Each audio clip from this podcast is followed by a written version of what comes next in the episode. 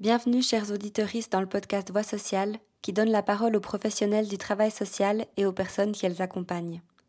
Je suis Mathilde et je réalise ce podcast pour Avenir Social, l'association professionnelle suisse du travail social qui s'engage pour la justice sociale et les droits humains.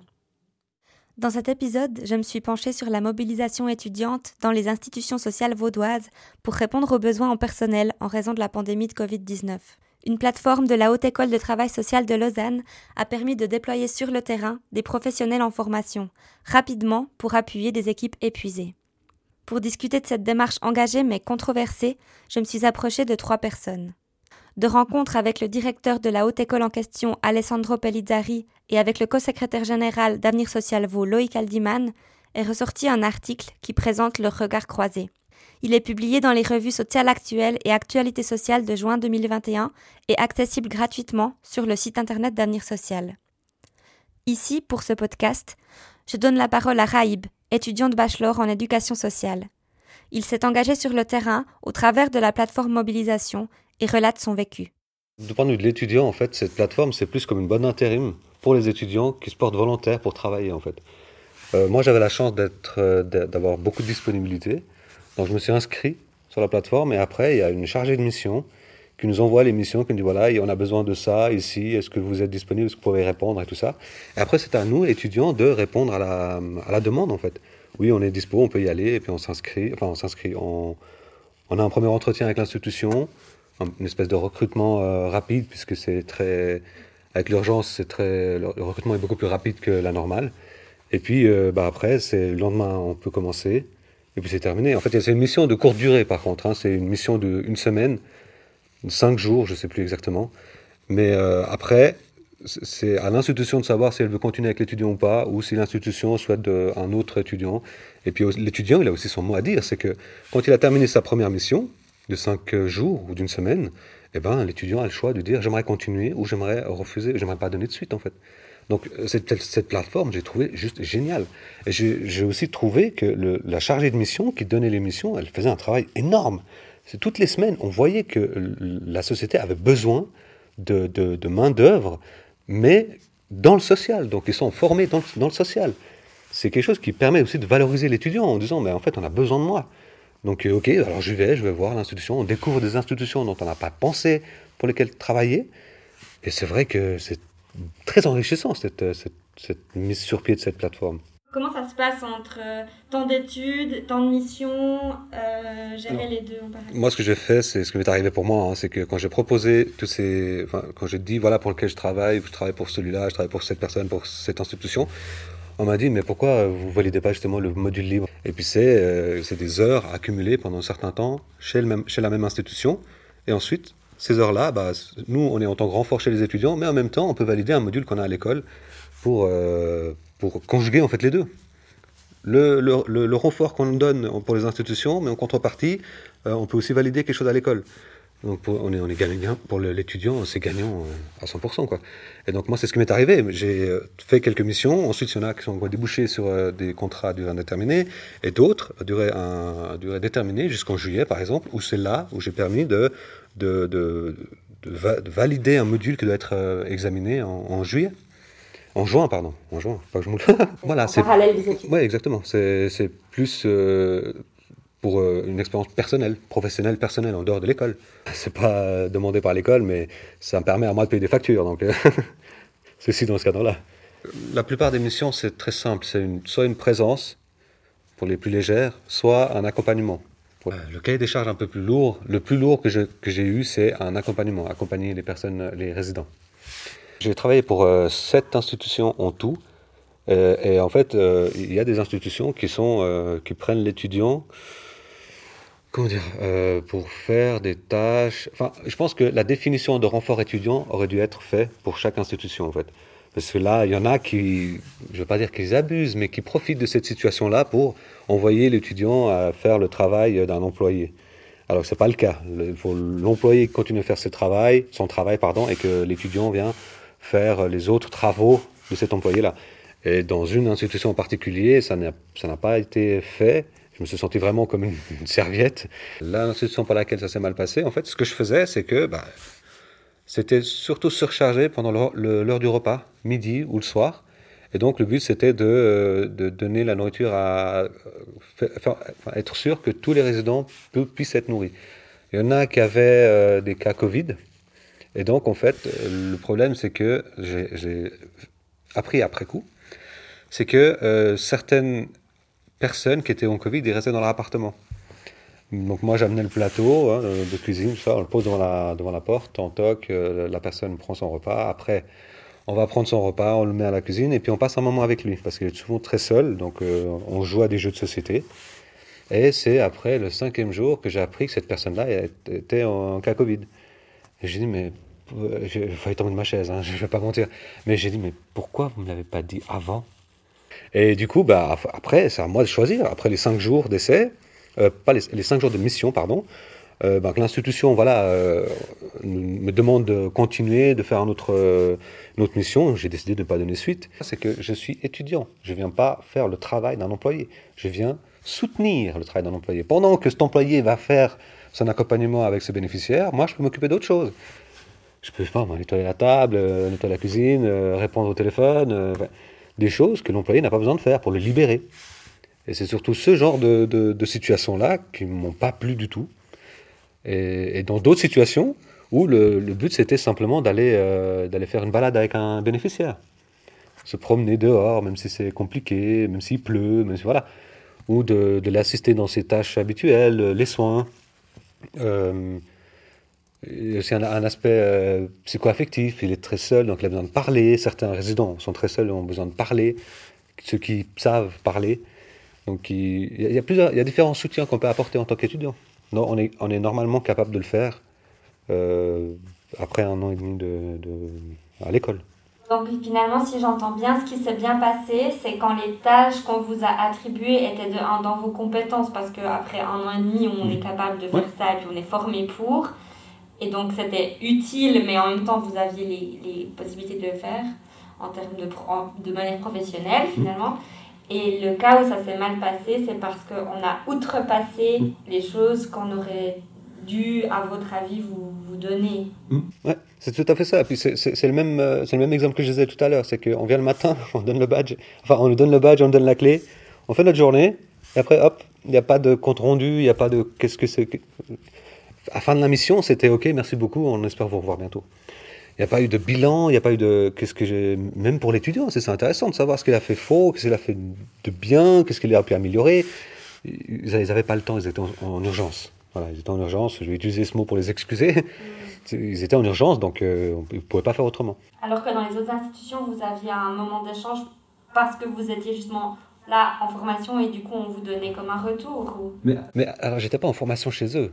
J'étais en formation ailleurs. Mais là, c'est vraiment euh, un, moment pour connaître la société. On n'a pas eu le temps ni, de lire euh, ce que ce que c'est, ni avec qui on va travailler.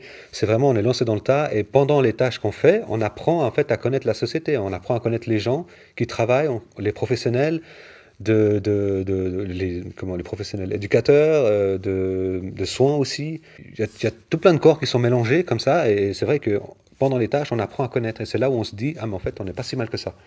Pourquoi? Parce qu'il y a des gens qui sont à côté, ils peuvent nous écouter et aussi, surtout, ils peuvent nous aiguiller au cas où on a des questions. C'est vrai que des fois, on se trouve dans une situation, on est seul, mais on fait quoi? Euh, bah, On va faire ce qu'on pense être juste, mais on connaît rien de la société. Alors, on, nous donne peut-être un fascicule le premier jour, on n'a pas le temps de le lire parce qu'on commence dans, dans une heure. on ne peut pas être euh, efficace à 100% dès le début. Et en fait, certaines institutions facilitent par le fait d'être à côté, par le fait d'être simplement disponible, d'écouter la question, de, ou, de dire ah, fais pas comme ça, plutôt comme ça avec lui parce qu'il n'aime pas ça, ou pas. Des petites astuces qui nous rendent plus euh, euh, utiles dans notre tâche, en fait. C'est ça, ça qui, était, qui, était, valorisant, en fait, dans, pour, pour l'étudiant quand on met dans une mission comme ça. À quoi, même si la tâche, c'était juste de nettoyer, c'est même pas la tâche le, le, ce qui était important, c'est vraiment le la relation qu'il y a autour. On sait qu'on est dans, une situation d'urgence, on, sait que c'est compliqué, on sait que, mais on est tous dedans. Donc il faut qu'on s'y mette tous ensemble, sinon on ne va pas réussir. Mais c'est pareil pour l'étudiant. Si l'étudiant ne fait rien de son côté, il va rien décrocher non plus. Je ne peux pas rester les bras croisés euh, du, lundi, enfin, du, matin au soir. Euh, il fallait faire, fallait faire, fallait montrer ses preuves. Et par chance, c'est des compétences qui sont visibles. C'est un savoir-être, c'est du savoir-faire aussi. Donc c'est visible par, par toute l'équipe en fait. Moi, je venais en fait à ces, à ces interviews d'aujourd'hui en me disant ça permet aux étudiants et étudiantes d'aller sur le terrain, d'apprendre le contact avec les destinataires euh, et puis d'apprendre le travail pratique. Mais en fait, j'ai l'impression que ça va beaucoup plus loin que ça. Donc, ce que j'entends, c'est qu'en fait, ça apprend aussi à comment j'ai envie d'entrer sur le marché du travail dans le domaine social, comment je m'y prends, et puis comment je choisis un emploi mmh. et quels sont les critères que j'ai envie de mettre et comment est-ce que je me sens bien dans un emploi ou pas. Enfin, tout un apprentissage qu'en principe on fait finalement après la formation, une fois qu'on a terminé et qu'on cherche un emploi. Pourquoi est-ce qu'on n'irait pas, en tant qu'étudiant, découvrir tout ce monde qu'on ne connaît pas? On lui ouvre les portes pour euh, plein d'institutions, de savoir s'il peut bosser dans ces institutions-là, de connaître, le, de connaître des cahiers des charges différents, de connaître des, des, atmosphères de travail différentes. Euh, après, et après, se dire que dès qu'on a notre bachelor, de savoir dans quelle institution on aimerait partir, de savoir dans quelle atmosphère d'équipe on aimerait s'intégrer, pour moi, oui, ça a été un tremplin et je pense que je maintiens, ça reste un tremplin pour les étudiants, pour ceux qui savent s'en servir. Pour moi, ce qui était important, c'était l'intitulé du poste et le cahier des charges, qui me permet de choisir un travail en fonction de ça. Maintenant, c'est tout le contraire. Grâce à tout ce que j'ai vécu là, maintenant, la première chose que je vais chercher dans mon futur emploi, ce sera plutôt l'ambiance qu'il y a entre l'équipe, euh, le lien avec la, hiérarchie, qui a beaucoup plus de valeur sur le long terme que euh, le, filtre du, euh, du, cahier des charges et, la dénomination du, poste pour me dire voilà, je bossais chez eux. Non, jamais j'aurais pu avoir ce deuxième filtre maintenant en me disant ben, si je veux trouver un travail, il faut d'abord que je regarde comment, comment ils parlent entre eux, l'ambiance qu'il y a, l'atmosphère, tout ça, tout ça. Jamais je me serais imaginé ça il y a quelque temps. Alors oui, on a des cours euh, en théorie dans l'école qui nous expliquent un peu tout ça, mais c'est vrai que le vivre quelques, quelques mois plus tard, ça renforce en fait cette idée de... Ça change en fait la perception qu'on a du travail en fait. En tout cas, la mienne a été changée par rapport à ça. Et, et alors il y a des institutions qui sont très très bonnes, comme d'autres qui sont très très mauvaises. Mais là, moi j'ai mes réponses. Je sais pourquoi je travaillais avec cette... Euh, cette institution, ce genre d'équipe, de, ce genre de supérieur, euh, ça me, ça me permet d'avoir un filtre pour plus tard. À travers toutes ces institutions-là, à la rencontre de, plusieurs personnes professionnelles, euh, on arrive à j'arrive à voir en l'espace de deux jours si l'équipe est assez soudée pour affronter un problème lié, enfin un problème pour le, trouver des solutions pour le bénéficiaire, ou si c'est une équipe qui attend d'être payée à la fin du mois.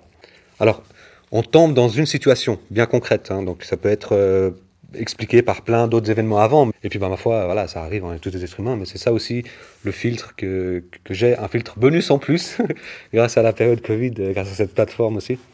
Les conditions salariales ont été respectées. La dénomination de renfort étudiant peut-être moins.